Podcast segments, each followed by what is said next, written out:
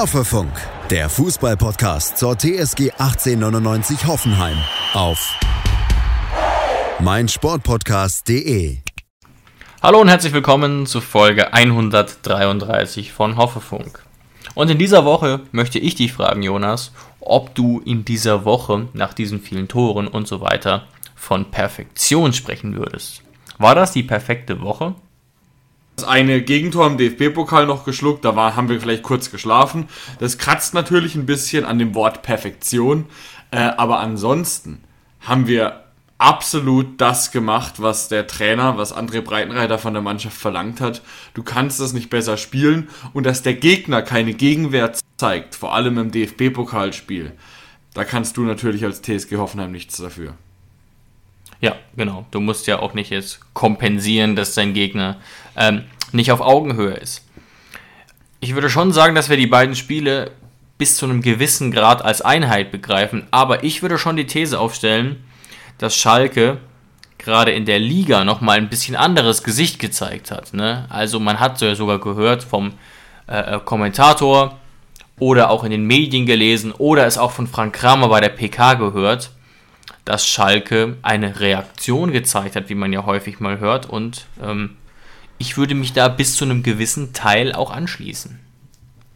Ja, aber wenn du ein 0 zu 3 daheim vor heimischer Kulisse als ein Aufbäumen siehst oder als ein, eine Reaktion, das ist ja Re eine Reaktion zeigen, ist mittlerweile eine Fußballfloskel von Trainer, die man echt ja. nicht mehr hören kann. Ähm, das sagt jeder und das bedeutet eigentlich gar nichts. Alles kann sein, dass es eine Reaktion ist. Und wenn man ein 0 zu 3 als Reaktion begreift, dann weißt du erst, wie am Arsch du wirklich bist. Ja, ja. Trotzdem kann man natürlich kurz auf die durchaus vorhandenen Chancen in Anführungszeichen hinweisen. Pfostentreffer unter anderem von Neuzugang Mollet. Da wurde es ein bisschen brenzlig an der einen oder anderen Stelle, aber natürlich kein Vergleich zu unseren Torchancen. Ich könnte mir vorstellen, Jonas, dass der Eindruck auch ein bisschen entstanden ist, weil wir ja in Anführungszeichen nur zwei der drei Treffer mit Hilfe des VAR schießen konnten, da der Schiri diese Elfmeter sehr, sehr wahrscheinlich nicht gegeben hätte. Ja, und da, da machst du, da machst du natürlich auch ein Fass auf. Mm, ja, abs ja absichtlich. Man, ja. ja, wo man bei beiden Elfmetern sich fragen kann, was der Schiedsrichter eigentlich beruflich tut. Ja, oder sagen wir so, man kann ja mal ungünstig stehen mit einem schlechten Winkel zum Ball, aber dass er beide Situationen nicht sieht. Ja. Und obwohl kann wir. Man, kann man, man mach, kann man mal machen, aber sollte man auf Bundesliga-Niveau nicht, weil das gehört ja mit zur Profession des Schiedsrichters, dass er richtig steht. Hm, absolut, absolut. Und deswegen ist es natürlich ähm, doppelt unglücklich, auch für den Schiri. Ne? Man muss immer bedenken, da werden danach harte Analysegespräche geführt, wo es dann darum geht, kann man weiter Bundesliga pfeifen. Manche sind ja sozusagen nur auf Abruf da, pfeifen sonst zweite Bundesliga. Bei manchen geht es darum, ob sie UEFA-Schiris werden oder nicht.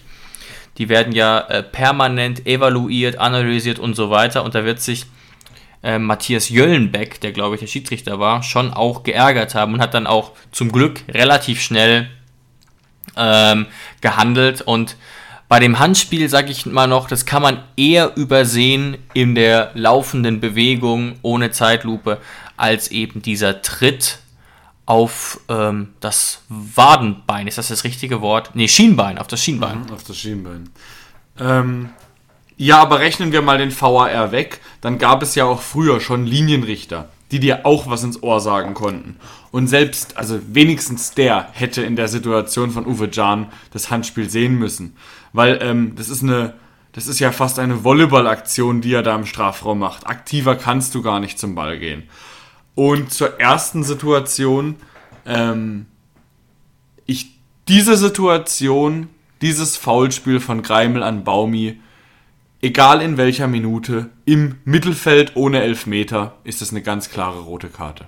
Eine ganz klare rote Karte. Also jedes mhm, Wochenende mhm, siehst du so rote Karten, wo der Spieler natürlich keine Absicht daran hat, den Spieler zu verletzen, wo er aber einfach zu spät kommt und wo er Viel dem Spieler spät, entweder ja. das, das, den Knöchel durchtritt oder das Schienbein durchtritt oder was auch immer durchtritt. Und das gibt im Mittelfeld immer eine rote Karte. Deswegen frage ich mich, warum das da nicht eine rote Karte gab Grund war wahrscheinlich einfach nur, man wollte das Spiel nicht schon in der elften Minute beenden.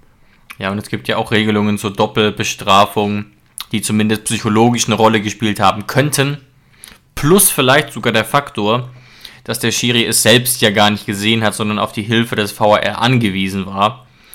Aber ja, ich stimme dir zu. Ähm, wahnsinnig hartes Einsteigen, aber ich will auch hier keine Absicht unterstellen. Bin einfach nur froh, dass Baumi absolut fit zu sein scheint ähm, nach diesem Tackling.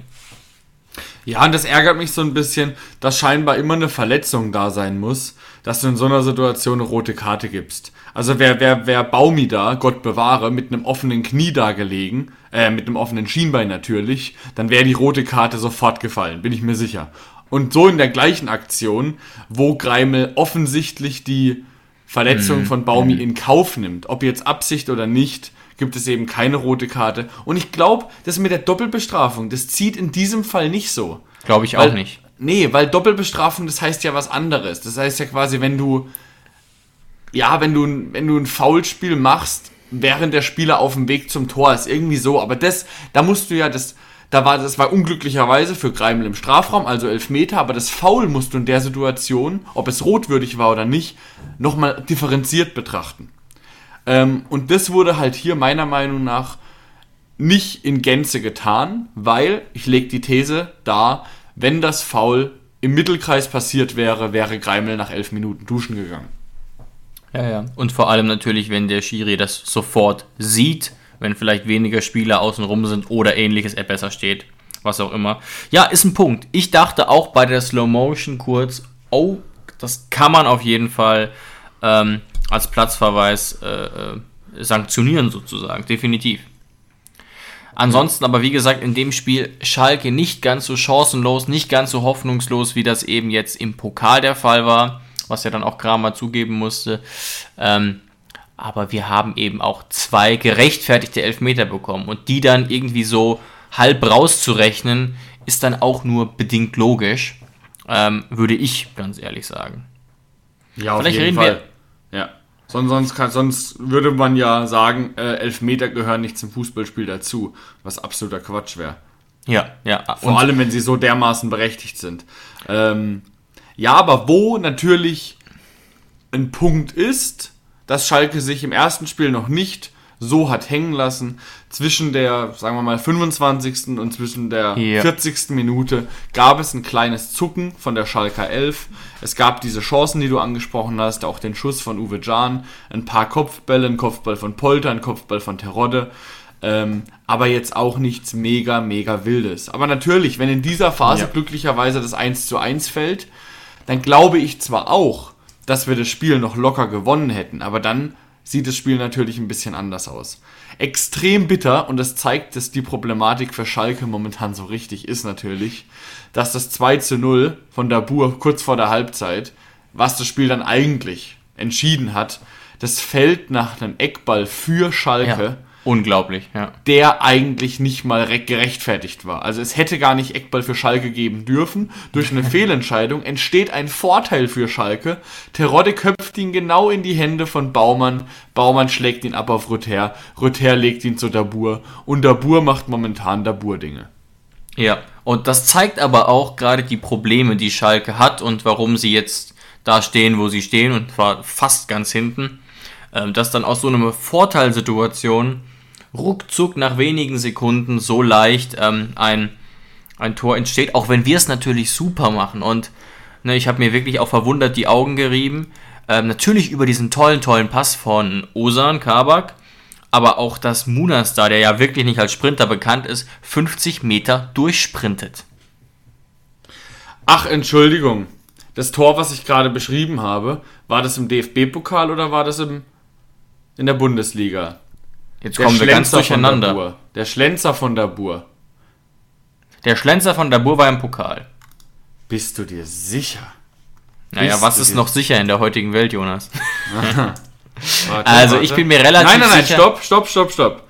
Die Vorlage war von Rüther, das heißt im, im, in der Bundesliga. In der Bundesliga war das Tor von Dabur dieser Schlenzer, den Rüther vorgelegt hat nach Abschlag Baumann. Das 1 zu 0 aber im Pokal, da verwechselst du jetzt was, mit der, nach der Vorlage von Kabak, Das war in, im Pokal, wo Kabak den Ball Latza abnimmt, den Ball durch die Hm. Schnittstelle spielt, Dabur lässt einen austanzen und, und, und schießt ihn ins kurze Eck. Das Dabur-Tor war im Pokal. Da dürfen wir jetzt nicht die Sachen durcheinander bringen. Ja, ja, aber nach der Ecke war in der Liga. Genau, genau, aber Okay. da hat Kabak nichts mit zu tun gehabt. Ah, dann habe ich das insofern verwechselt, aber ich hoffe, unsere Zuhörer verzeihen uns, weil der Unterschied ist ja gar nicht so groß. Ne? Es, war, Ja. es war das gleiche Aufeinandertreffen, die gleichen Spieler, nur haben wir das jetzt etwas zu sehr als Einheit betrachtet. Ähm, Genau, trotzdem wir müssen natürlich quasi wichtig. acht Tore, acht Tore müssen wir ein bisschen sortieren. Genau, genau. Die natürlich ähm, ja, wahnsinnig positiv zu beurteilen sind, dass wir da Ja. acht Tore machen, die ja gar nicht nötig gewesen wären. Ne? Das wurde uns ja auch unter Schreuder zum Teil vorgeworfen, dass wir dann, äh, ich erinnere mich noch an Pfiffe gegen Paderborn, du erinnerst dich vielleicht auch, Jonas, wo wir, glaube ich, 3-0 zur Halbzeit führten. In der zweiten Halbzeit spielen wir Sicherheitsfußball und dann pfeift am Ende, pfeifen am Ende unsere Fans. Natürlich ein bisschen verständlich, ähm, aber auf der anderen Seite auch, auch eben gerade unverständlich. Aber davon haben wir uns offensichtlich unter Breitenreiter verabschiedet. Ähm, da zu viel Sicherheitsgefühl zu vermitteln oder gar dazu aufzufordern, dann den Gang runterzuschalten. Das haben wir nicht getan und ähm, da kann man auch definitiv äh, stolz drauf sein. Ja, Aber Sicherheit. das größte Thema, worüber wir im Zusammenhang mit dem ersten Aufeinandertreffen noch kurz sprechen müssen, sind die zwei Elfmeter und zwar bezogen auf unseren Elfmeterschützen. Darüber haben wir uns auch schon per WhatsApp ausgetauscht. Das sollten wir hier noch ganz kurz einmal fortführen. Denn ähm, ich sag's mal ganz vorsichtig und bin noch mal auf deine Ausführungen gleich gespannt. Robert Sko macht das einfach sehr, sehr gut. Ich gehe ein bisschen weiter. Ähm, wir haben einen neuen Elfmeterschützen. Und dieser Elfmeterschütze ist der sicherste Schütze seit Sead Saliovic. Ob er genauso souverän ist wie Saliovic, da muss er, das muss er noch ein bisschen länger, über einen längeren Zeitraum beweisen. Dafür hat es Saliovic einfach über sehr lange Zeit gemacht. Ähm, aber Sko bin ich mir sicher, wenn er auf dem Platz steht, und es spricht momentan alles dafür, dass er immer auf dem Platz steht, wird sich auch den nächsten Elfmeter auch in Anwesenheit von Andrej Kramaric nehmen. Ja, vielleicht passt hier das ähm, Schlagwort perfekt, weil ich kann mir schwerlich vorstellen, wie man einen Elfmeter besser schießen kann. Und dann noch zweimal. Er hat es einfach so gelöst, dass er sich gesagt hat, ich schieße diesen Elfmeter so platziert, dass Schwolo eigentlich machen kann, was er will. Und das hat zweimal wunderbar geklappt. Genau, es gibt einfach zwei Arten von guten Elfmeterschützen. Der erste, der langsam anläuft, den Kopf hebt, auf eine Reaktion des Torhüters wartet und ihn ins andere Eck schiebt, sodass es eigentlich egal ist, wie stark, wie platziert. Oder der, der, der, die zweite Art von Schützen ist derjenige, der sagt, ich schieße den Dinger so gut und so stark, dass mir ist scheißegal, wo der Torwart hinspringt, der zappelt im Netz. Ich finde, ähm, Klar, natürlich, das, so wie Sko und Saliovic es immer gemacht haben, also sich ein Eck rauszusuchen und ihn da reinzuknallen, ist natürlich auch schwierig. Ähm, aber das, die erste Art, wie es Kramaric pflegt oder auch Thomas Müller oder Lewandowski, das ist einfach äh, fehleranfälliger. Da brauchst du mehr Selbstvertrauen als Spieler, weil es natürlich mittlerweile auch genug Torhüter gibt, die das trainieren, einen, eine Zuckung in die falsche Richtung zu machen. Und da brauchst Ja, du als ja. Spieler schon gut. enorm Selbstvertrauen und eine enorme Qualität, um trotzdem zu antizipieren, in welches Eck der Torwart geht. Aber wenn du eben so eine linke Kleber hast wie Sko, kann dir alles egal sein, dann brauchst du das gar nicht antizipieren zu können. Ja, genauso war es ja dann äh, bei Thomas Müller, der jahrelang Elfmeter um Elfmeter verwandelt hat und irgendwann hatten die Torhüter ihn wohl geknackt und dann wollte er auch nicht mehr. Ähm, und er hat ja genau diese Taktik gefahren. Weißt du übrigens, wer der erste im Weltfußball war, der das so extrem gemacht hat, die Torhüter auszugucken und zwar wirklich auf eine fast schon ähm, ja, demütigende Art und Weise? Äh, ich weiß nicht, wer, ob er wirklich der Erste war, aber für mich der beste Elfmeterschütze aller Zeiten immer noch ist Mario Balotelli. Genau den meinte ich. Bei dem kam nämlich auch noch dazu, dass das immer auf eine sehr provokative Art und Weise gemacht hat und wirklich auch jahrelang, das ist natürlich mittlerweile auch schon wieder acht Jahre her, ähm, wirklich äh, dann den Ball ins andere Eck kullern lassen hat, weil er sich so sicher war, dass der Torwart sich fürs andere Eck entscheiden wird. Wirklich wahnsinnig sicher auch über eine gewisse Zeit gewesen. Ich weiß gar nicht, ob er heute noch Elfmeter schießt, aber damals wirklich ähm, ganz, ganz stark. Ja, kann ich mich auch noch sehr gut daran erinnern. Schade, dass er dann natürlich an seiner eigenen Art äh, gescheitert ist und dadurch eine Weltkarriere verhindert hat. Ja, aber ich glaube, ihm geht es auch sonst ganz gut. Er ist finanziell abgesichert und äh, seine, Familie, seine, Familie mit Sicherheit auch. Aber ich weiß trotzdem natürlich genau, was du meinst. Ne? Mhm. Schlagwörter wie äh, äh, persönliche Eigenschaften, die dann manchen Spielern irgendwie negativ reinschlagen, weil sie dann eventuell nicht den Biss haben, nicht die Disziplin haben, was auch immer. Da könnte man jetzt problemlos mehrere Namen nennen. Ja. Ähm, du, auch, auch wenn sich's immer so immer so leicht sagen lässt und Max Kruse darüber lacht und sagt, ich habe doch alles erreicht, was ich wollte, mehr wollte ich nie. Aber am Ende vom Tag muss ich Max Kruse schon fragen, wo er hätte sein können, wenn er nicht so gewesen wäre, wie er gewesen ist. Ja, wie der teilweise bei Union Berlin noch wirklich mit einem mit einem Kessel gespielt hat ähm, ist schon beeindruckend gewesen. Und man kann jetzt nicht wegdiskutieren, dass es schon was hätte bringen können, wenn er noch ein bisschen fitter gewesen wäre und noch ein bisschen disziplinierter. Und jetzt ist natürlich wahrscheinlich wirklich vorbei, zumindest äh, in der großen Liga. Aber ähm, er hat schon immer, immer wieder Ansätze gezeigt, auch ein paar Nationalspiele gemacht. Aber ich gebe dir völlig recht, da wäre noch mehr gegangen. Es tut mir aber auch nicht wirklich leid für ihn, weil er war ein, er ist einfach kein Sympath, in meinen Augen zumindest. Ja, und ich bin mir auch sicher, dass Selbsteinsicht ein Fremdwort für Max Kruse ist. Er wird nie daheim sitzen, auch mit 80 nicht. Ähm, wenn er so alt wird mit seinem Shisha-Konsum und wird sich denken, da habe ich, hab ich Fehler gemacht und da habe ich Fehler gemacht. Ich hoffe natürlich nicht für ihn, dass er irgendwann so traurig endet wie Mario Basler und von einer Reality-Show in die nächste hüpft. Ja, ja. Oh, Ganz Mann, so oh abwegig ist es nicht. Ganz so abwegig ist es nicht. Ja, wir werden das ähm, beobachten. Zwei Aspekte hätte ich noch, die mir wichtig wären zum äh, Schalke-Spiel oder zu den Schalke-Spielen eigentlich. Mhm. Und dann müssen wir uns natürlich dem Topspiel zuwenden. Und das Wort Topspiel passt beim, bei, beim Duell Hoffenheim-Bayern diesmal mit Sicherheit. Aber erst nochmal meine zwei Punkte. Ähm, wir haben im Pokal eine identische Startelf gesehen wie am Freitag. Ähm, hat dich das in gewisser Weise überrascht oder würdest du sagen, aus Trainersicht zu 100% nachvollziehbar? Gerade ja auch in Zeiten, wo es häufig um Belastungssteuerung geht. Mich hat es überrascht.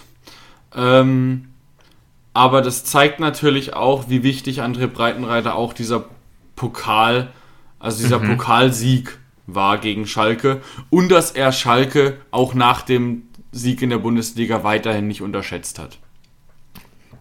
Ja, guter Punkt. Ähm, und es hat sich ja auch als absolut richtige Entscheidung erwiesen. Er hat es dann natürlich auch trotzdem noch geschafft, ähm, relativ früh zu wechseln im Pokalspiel und dann noch ähm, da Leuten so ein bisschen Spielzeit, äh, Spielzeit zu geben, zum Beispiel Larsen oder Kader Jabek.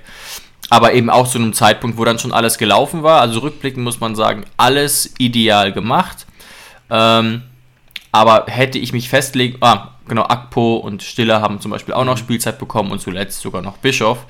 Ähm, aber hättest du mich vorher gefragt, hätte ich das wahrscheinlich auch nicht unbedingt vermutet, gerade eben, weil das Bayern-Spiel jetzt ja kommt. Aber dazwischen hat man jetzt ja auch immerhin sechs Tage. Ähm, und deswegen. Ja. André Breitenreiter momentan mit einem wirklich, wirklich glücklichen Händchen. Genau, dadurch, dass André natürlich immer weit, also weiterhin ausgefallen ist, hat er jetzt auch nicht so viele Alternativen gehabt. Klar, Kadajabek hätte rein rotieren können, ähm, aber gerade auch im Mittelfeld. Dieses Dreier-Mittelfeld, das ist momentan so bestechend oh ja. gut, dass es mit so einem massiven Abstand unsere Startelf ist, dass, und ich verstehe das auch, dass André Breitenreiter jeden Wechsel wirklich als Schwächung gesehen hätte. Und er konnte ja vorher nicht ahnen, dass Schalke gar keinen Bock hat zu spielen. Ja, also das Duell äh, am Dienstag sah wirklich nochmal ganz, ganz anders aus und das erkennt man auch sehr, sehr gut an den Worten, die Frank Kramer gewählt hat. Wir haben in keinster Weise die Tugenden und das Gesicht gezeigt, das wir zeigen wollen und müssen.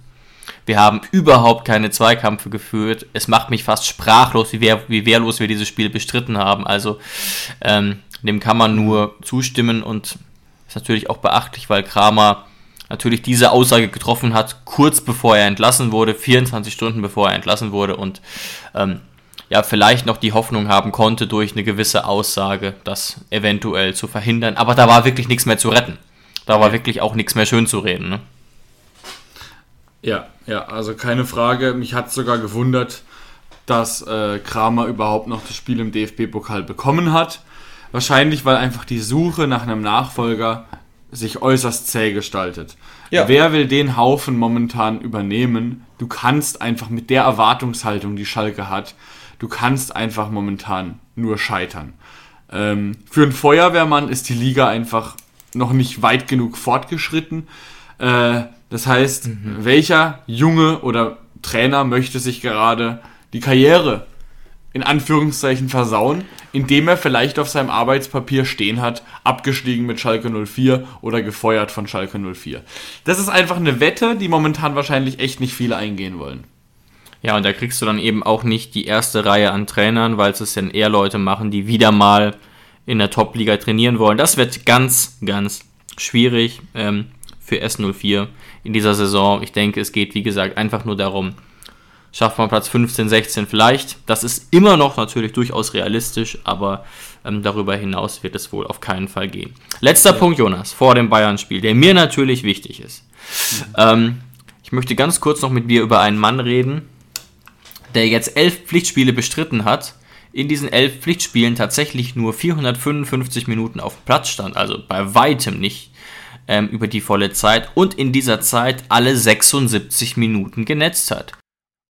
Letzter ja. Punkt, Jonas, vor dem Bayern-Spiel, der mir natürlich wichtig ist. Ich möchte ganz kurz noch mit dir über einen Mann reden, der jetzt elf Pflichtspiele bestritten hat, in diesen elf Pflichtspielen tatsächlich nur 455 Minuten auf Platz stand, also bei weitem nicht ähm, über die volle Zeit und in dieser Zeit alle 76 Minuten genetzt hat.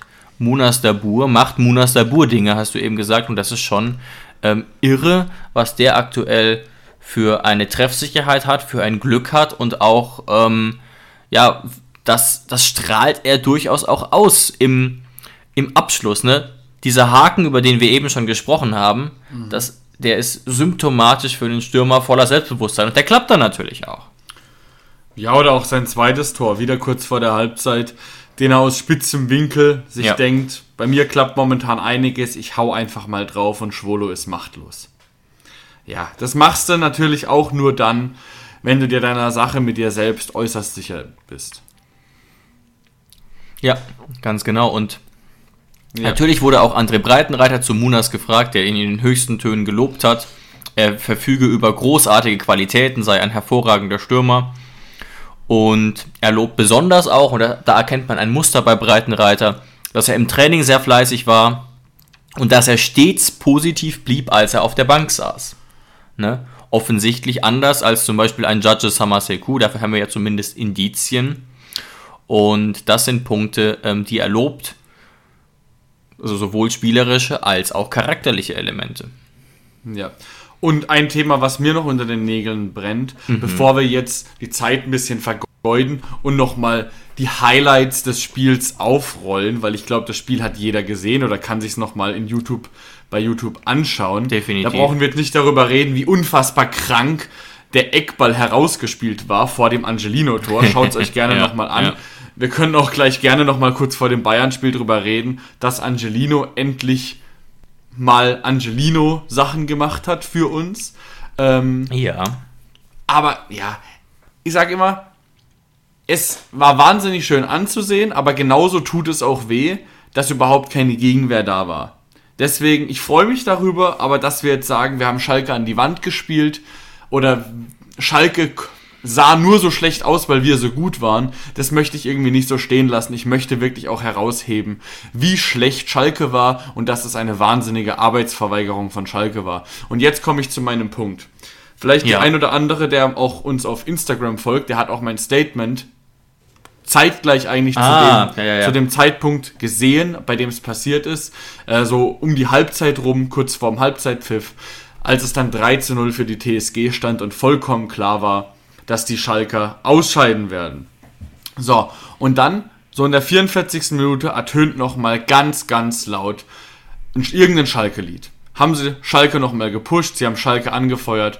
Und in der Sekunde denke ich, okay, ich mag Schalke nicht, ich habe keine Sympathien für diesen Verein, ähm, aber Respekt, Respekt an die Schalker, dass erstens mal so viele da sind. 5000 wohl, ja. Genau. Auch wenn man natürlich nicht vergessen darf, dass auch sehr, sehr viele Schalker in Baden-Württemberg leben, ist einfach ein großer Verein, aber sei es drum, mhm. ähm, die es nicht so weit hatten. Und genau in der Sekunde, wo ich dachte, Respekt, liebe Schalker, dass ihr euer Team weiterhin pusht, ertönt wieder dieser Dietmar Hopp Schmähgesang. Ich muss ihn jetzt hier nicht wiederholen, einfach ist es ja immer das Gleiche. So, und jetzt zwei Punkte. Erstens mal, in dem Moment habe ich gedacht, ja, okay. Schalke hat mir gerade mal wieder bewiesen, dass sie genau der asoziale Haufen sind, für den ich sie auch vorher schon gehalten habe. Aber sie sind ja nicht der einzige Haufen, der immer auf diese Schiene geht. Das machen ja genug andere. Also kann man jetzt das nicht auf die Goldwaage legen. Das ist ja auch mehr wie eine Floskel mittlerweile. Aber der Zeitpunkt, wie kann man denn bitte so verbittert und dämlich sein, das Lied erst dann zu schreien, wenn du 3-0 im gegnerischen Stadion hinten liegst? Das ist ganz David, einfach, ja. Das ist sowas von dämlich, das zeugt von sowas von einer Gehirnlosigkeit. Das ist wie wenn du bei Markus Land sitzt, über ein Thema diskutierst und wenn du keine Argumente mehr hast, fängst du an zu beleidigen.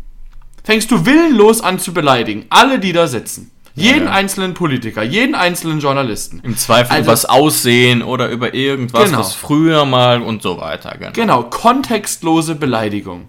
Nach wenn dir die Argumente ausgehen also da, da sind mir wirklich die Worte weggeblieben und ab dem Zeitpunkt äh, habe ich mir auch gedacht, ja, die, an, die anderthalb Minuten, wo ich kurz dachte, Respekt Schalke, die zwei Worte werde ich so schnell nicht mehr miteinander verknüpfen, Respekt und Schalke. Aber immerhin ähm, 90 historische Sekunden sozusagen. Aber ja, ich kann, Sekunden, ja. ich kann dein Gefühl absolut nachvollziehen und ne, es ist genauso wie du sagst. Man David, hatte über David, ganz kurz, kleiner Gag die zweiten 90 Sekunden, historischen Sekunden in der Schalke-Geschichte nach 2001. Aber sehr schön. Ja, den darf man nicht liegen lassen. Den darf man nicht liegen lassen. Und es ist ja auch lustig, ne? Also, erstens, der erste Punkt ist, man hatte keine Argumente mehr gegen Hoffenheim. Spielerischer Natur, dann hat man geguckt, wie kann man jetzt Hoffenheim irgendwie dissen, um es mal ganz blöd zu sagen. Und das finde ich irgendwie nochmal besonders lustig, weil man sagt ja immer so schön, oder gerade unsere Großelterngeneration sagt immer so schön, erstmal vor der eigenen Haustür kehren. Und wenn ich solche Leute im Verein gehabt hätte wie Clemens Tönjes bis vor relativ kurzem oder Sponsoren wie Gazprom, das ist jetzt ja keine ganz neue Geschichte, wie es da eben so läuft. Natürlich jetzt nochmal alles extremer geworden aber ein Verein, der sich natürlich auf der einen Seite Traditionsverein nennen kann, aber trotzdem die Speerspitze des Kapitalismus ist auf eine gewisse Art und Weise und überhaupt nicht zur Kategorie zählt, wie vielleicht ein Verein wie Freiburg, dem man da wirklich noch eine Sonderstellung zukommen lassen kann, mhm. ähm, dann würde ich vielleicht aufs Maul halten, muss man mal ganz einfach sagen. Und ähm, ja, also das Argument, man hat weniger Tradition, ist einfach wahnsinnig, wahnsinniger, wahnsinnig schwach. Also ich weiß gar nicht, ob sowas in der Erörterung überhaupt auftauchen sollte. Aber es ist da, weil es halt äh, kaum noch ein anderes gibt. Trotzdem müssen wir natürlich auch ehrlich sagen, Jonas, ich glaube, äh, in den Jahren, in denen wir jetzt intensiv Hoffenheim-Fans sind, seit was weiß ich, bald zehn Jahren oder so, keine Ahnung, ähm, wird es natürlich auch im Durchschnitt besser und humaner und so weiter. Aber ja, es ist, es ist krass, dass man sich da einfach ganz verzweifelt äh, Gründe und Punkte sucht, um den gegnerischen Verein niederzumachen und dann eine Person einfach so beleidigt. Und da hoffe ich auch, ne, da, da, davor ist keiner gefeit, dass unsere Fans das zumindest in diesem Ausmaße nicht machen. Und es ist immer noch was anderes, ne, Jonas? Sowohl juristisch als auch moralisch, ob ich einen Verein beleidige oder ob ich eine Person beleidige. Das ja. macht juristisch einen Riesenunterschied und moralisch finde ich auch. Die Aussage Scheiß Schalke oder Scheiß Hoffenheim finde ich in gewisser Weise legitim, als jemand, der, glaube ich, den Fußball einigermaßen verstanden hat.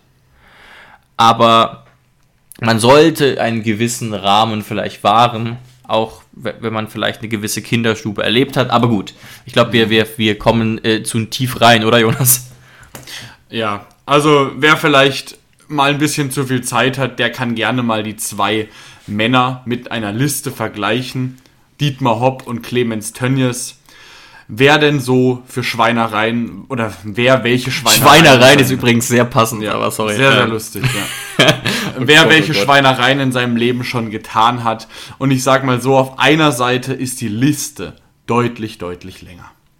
Ja, womit wir uns auch gar nicht reinwaschen wollen. Wir haben ähm, Hopp für mutmaßliche Geschäfte und so weiter und Beteiligungen auch bereits kritisiert, aber ähm, da muss man einfach dann von Schalker Seite vielleicht auch ein bisschen das Gehirn einschalten.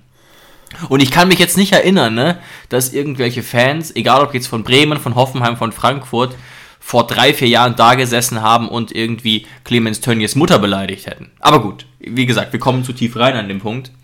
Ja. Scheinbar ist, scheinbar ist die einzige Komponente, die im Bundesliga-Bereich zählt, wie lange du schon da bist. Das heißt, wenn du lange genug da bist, kannst du alles machen, was du willst. Und wenn du erst kurz da bist, musst du alles richtig machen und darfst keinen einzigen Fehler haben.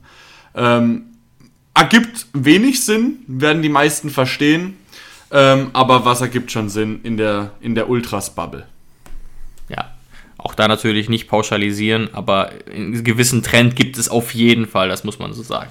So, Jonas, wir kommen zum Topspiel. Man muss dieses Wort eigentlich sogar verwenden, wenn man sich auch objektiver Journalist nennt, denn der zweite aus München trifft in Sinsheim auf den vierten aus Hoffenheim.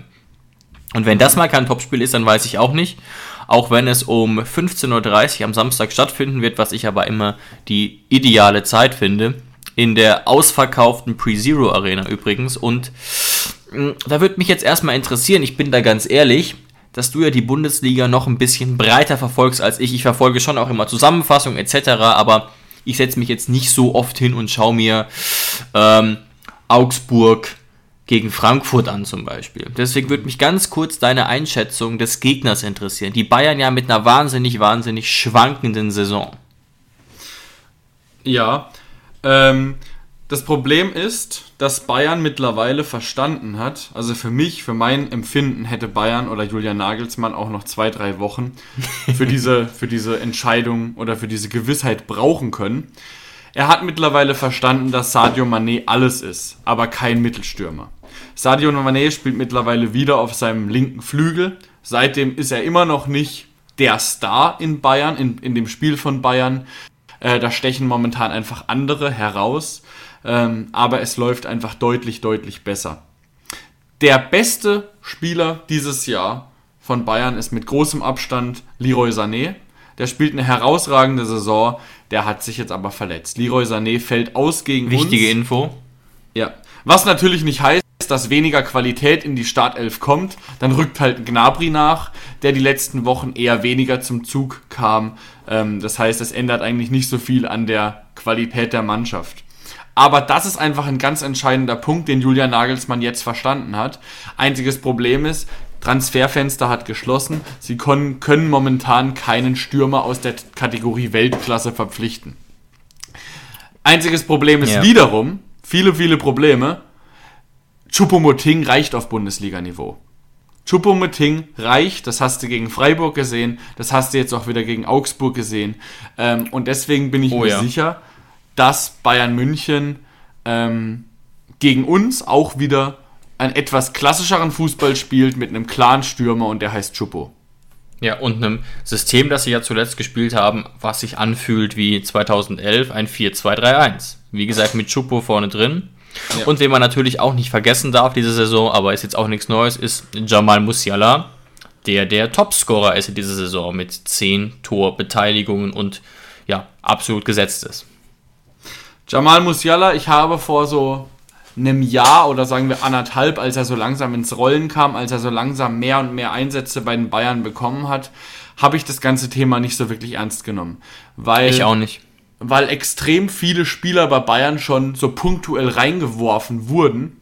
Ähm, und die konnten dann immer für eine Zeit mitlaufen, weil es einfach nicht so schwer ist, bei Bayern mitzulaufen, bei den Stars. Weil wenn du einen Kimmich halb hoch anspielst und dir der Ball über den Schlappen rutscht, dann nimmt ein Kimmich den trotzdem runter. Wenn du eine scheiß Flanke auf Lewandowski flankst, dann macht er die trotzdem rein. So, um Ja, bis, bis, bisschen überspitzt zu sagen. Deswegen dachte ich mir, okay, okay, der braucht noch seine Zeit. Mittlerweile ist er 19 und ich muss sagen, er ist der beste 19-Jährige, den ich je gesehen habe.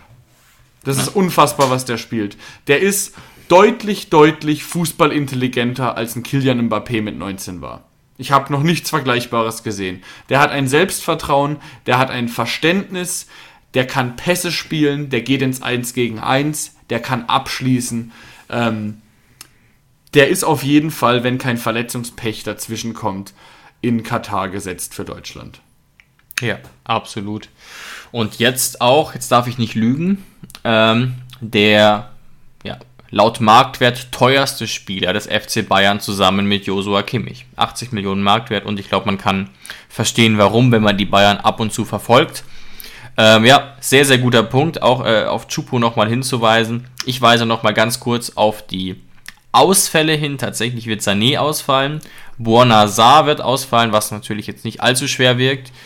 Lukas Hernandez wird ausfallen und mhm. nach unseren Informationen wird auch Manuel Neuer ausfallen, der ja auch im Pokal nicht spielen konnte. Das ist zumindest Stand heute der Fall. Dafür würde ich aber jetzt nicht meine beiden Beine ins Feuer legen. Also ähm, macht ein kleines bisschen Hoffnung, aber du hast recht, ich sehe es genauso. Seit drei, vier Wochen sind die Bayern wieder in sehr, sehr ruhigen Fahrwassern und treffen wie blöde, leider. Ähm, der Tiefpunkt war ja vielleicht beim 1 zu 0, also bei der 1 zu 0 Niederlage in Augsburg. Die ist aber schon über vier Wochen her und seitdem gab es Torfestivals ohne Ende, mit Ausnahme des 2 zu 2 gegen Dortmund, wo aber auch eine rote Karte eine Rolle spielte. Nee, stimmt gar nicht. Die rote Karte war, glaube ich, recht spät, oder? Egal. Mhm. Aber das vielleicht als kleine Ausnahme trotzdem. Ansonsten jetzt ganz, ganz stark zurück und deswegen ist Bayern jetzt auch schon Zweiter. Ähm, und so gesehen könnte man sagen, dass wir zu einem schlechten Zeitpunkt auf die Bayern treffen. Ich will einen hoffnungsvollen Gedanken noch verbreiten, was so das Timing angeht. Der FC Bayern München spielt am Mittwoch, am kommenden Mittwoch in Barcelona gegen den FC Barcelona. Und ähm, ich weiß nicht, wie du es einschätzt. Meine These wäre, dass der Bayern-Kader nach wie vor nicht so richtig breit ist, auf einigen Positionen zumindest. Und dass man sich da schon Gedanken machen muss um Belastungssteuerung. Ne? Die haben ja auch Pokal gespielt, 5-2 gegen Augsburg, spielen jetzt gegen uns und dann gegen Barcelona. Mhm. Und ich denke schon, dass das Spiel gegen Barcelona wichtiger ist als unseres und das ist vielleicht ein kleiner Hoffnungsschimmer. Ähm, Teilweise gebe ich der Aussage gerade ein Veto, dass das Barcelona-Spiel wichtiger wäre. Glaube mhm. ich nicht. Es ist mindestens gleich wichtig. Barcelona hat eine Wichtigkeit aufgrund des Prestiges.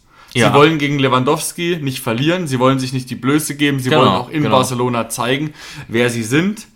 Ähm, von den Punkten her ist das ja, Spiel das gegen stimmt. Hoffenheim wichtiger. Sie brauchen in der Bundesliga viel mehr die drei Punkte als in der Gruppe C der Champions League, weil da kann Barcelona den FC Bayern nicht mal mehr einholen. Der FC Barcelona ist ja. Dritter mit vier Punkten und Bayern hat schon zwölf Punkte. Also kann rechnerisch nur noch von Inter eingeholt werden, aber auch das ist äußerst unwahrscheinlich. Das heißt, Bayern ist zu 90 Prozent jetzt schon Gruppensieger der Gruppe C. Ähm, wodurch ich, ich weiß gar nicht, ich glaube, ich glaube, wenn man Julian Nagelsmann jetzt fragen würde, du darfst nur einmal drei Punkte haben, gegen wen, würde er sagen, in der Bundesliga? Das wäre zumindest die rationale Antwort. Ich, die Frage ist ja so ein bisschen, und da will ich jetzt gar kein philosophisches Fass aufmachen, wie groß ist das Ego der Bayern? Und ich glaube, es ist recht groß. Also zu sagen, gegen den FC Barcelona mit Lewandowski und so weiter und so fort, will man jetzt, sorry für die Formulierung, die Eier auf den Tisch legen ähm, und zeigen, dass man, dass man äh, einen Vorsprung gegenüber Barcelona hat, auch wenn man das nicht müsste. Also rein rational hast du da gewiss äh, äh einen Punkt.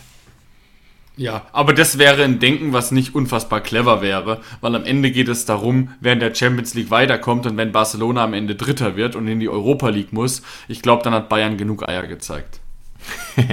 ja, ja, absolut ähm, ähm, guter Punkt. Jetzt lass uns noch mal ganz kurz ähm, auf unsere Mannschaft gucken, die sicherlich ähm, frohen Mutes und sehr, sehr positiv eingestellt ähm, den FC Bayern München empfangen wird. Mhm. Ähm, und was man da vielleicht erwähnen muss, ist ganz, ganz kurz die Personalsituation, weil es da ausnahmsweise mal eine kleinere Neuigkeit gibt, abgesehen von den Langzeitverletzten. Ist es immer noch nicht sicher, dass André spielen kann. Zynisch könnte man sagen, ich weiß nicht, ob das überhaupt ein Problem ist. Mhm. Leistungstechnisch macht es keinen Sinn, da was zu verändern. Wir haben zuletzt getroffen, wie blöde. Ähm, und auf der anderen Seite ist es nicht sicher, ob Pavel im Kader stehen wird, weil er ähm, leichte Wadenprobleme hat. Wie ist denn deine Position ähm, zu Andrej Kramaric? Weil klar spielt Munas aktuell ähm, vielleicht auf, auf Hoffenheim Prime-Niveau. Ne, er hat das ja lange leider nicht so zeigen können, da muss man ganz ehrlich sein. Mhm. Aber ist das jetzt trotzdem wieder ein Spiel für ihn gegen solche Verteidiger? Ähm, oder muss man da jetzt hoffen, dass Andrej Kramaric mit seinen vielleicht doch vereinzelt genialeren Momenten wieder fit wird?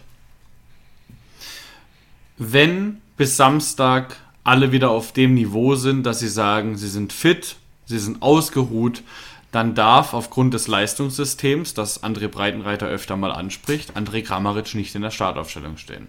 Weil es gibt keinen Grund. Für wen soll er rein? Baumi spielt momentan extrem gut, Dabur spielt extrem gut, in Rütter spielt nicht ganz so auffällig wie die zwei, die ich gerade genannt habe, aber auch okay.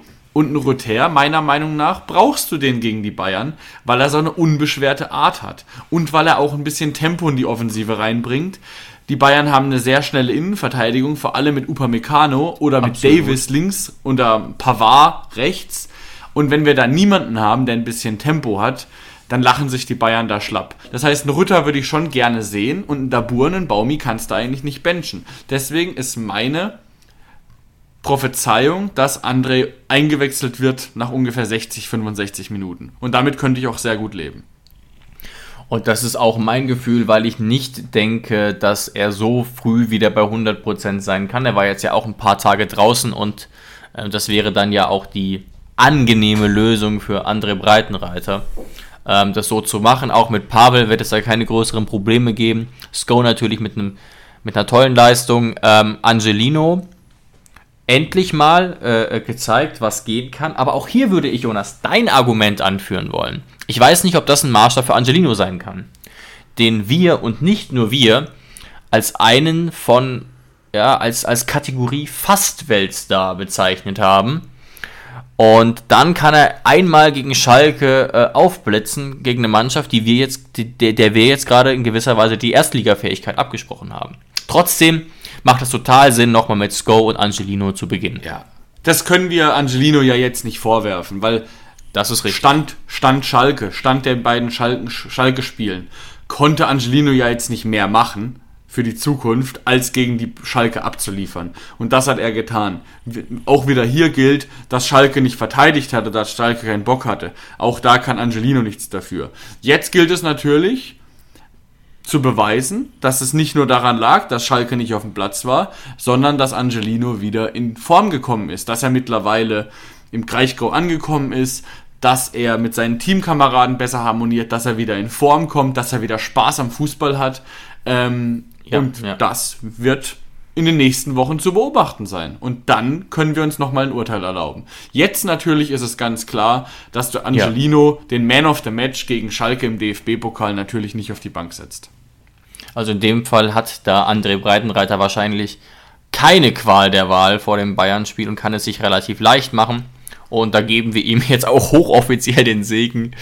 Ähm, und ich glaube, wir beenden jetzt an dieser Stelle auch den Podcast aus Zeitgründen, haben euch aber, glaube ich, relativ umfassend informiert. Ich habe noch eine letzte Info für dich, Jonas, und für alle unsere Zuhörer.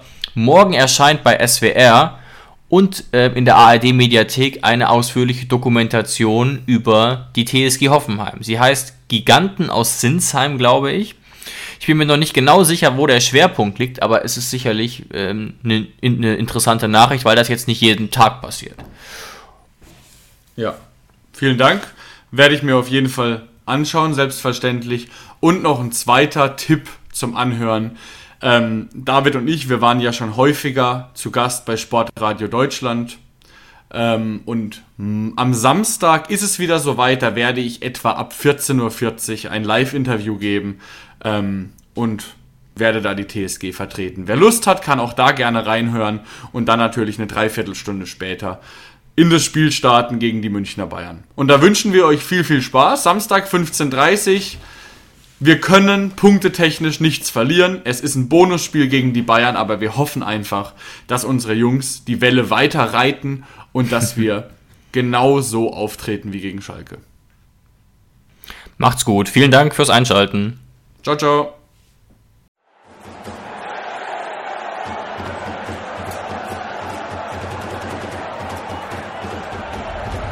Hoffefunk, der Fußballpodcast zur TSG 1899 Hoffenheim auf meinsportpodcast.de.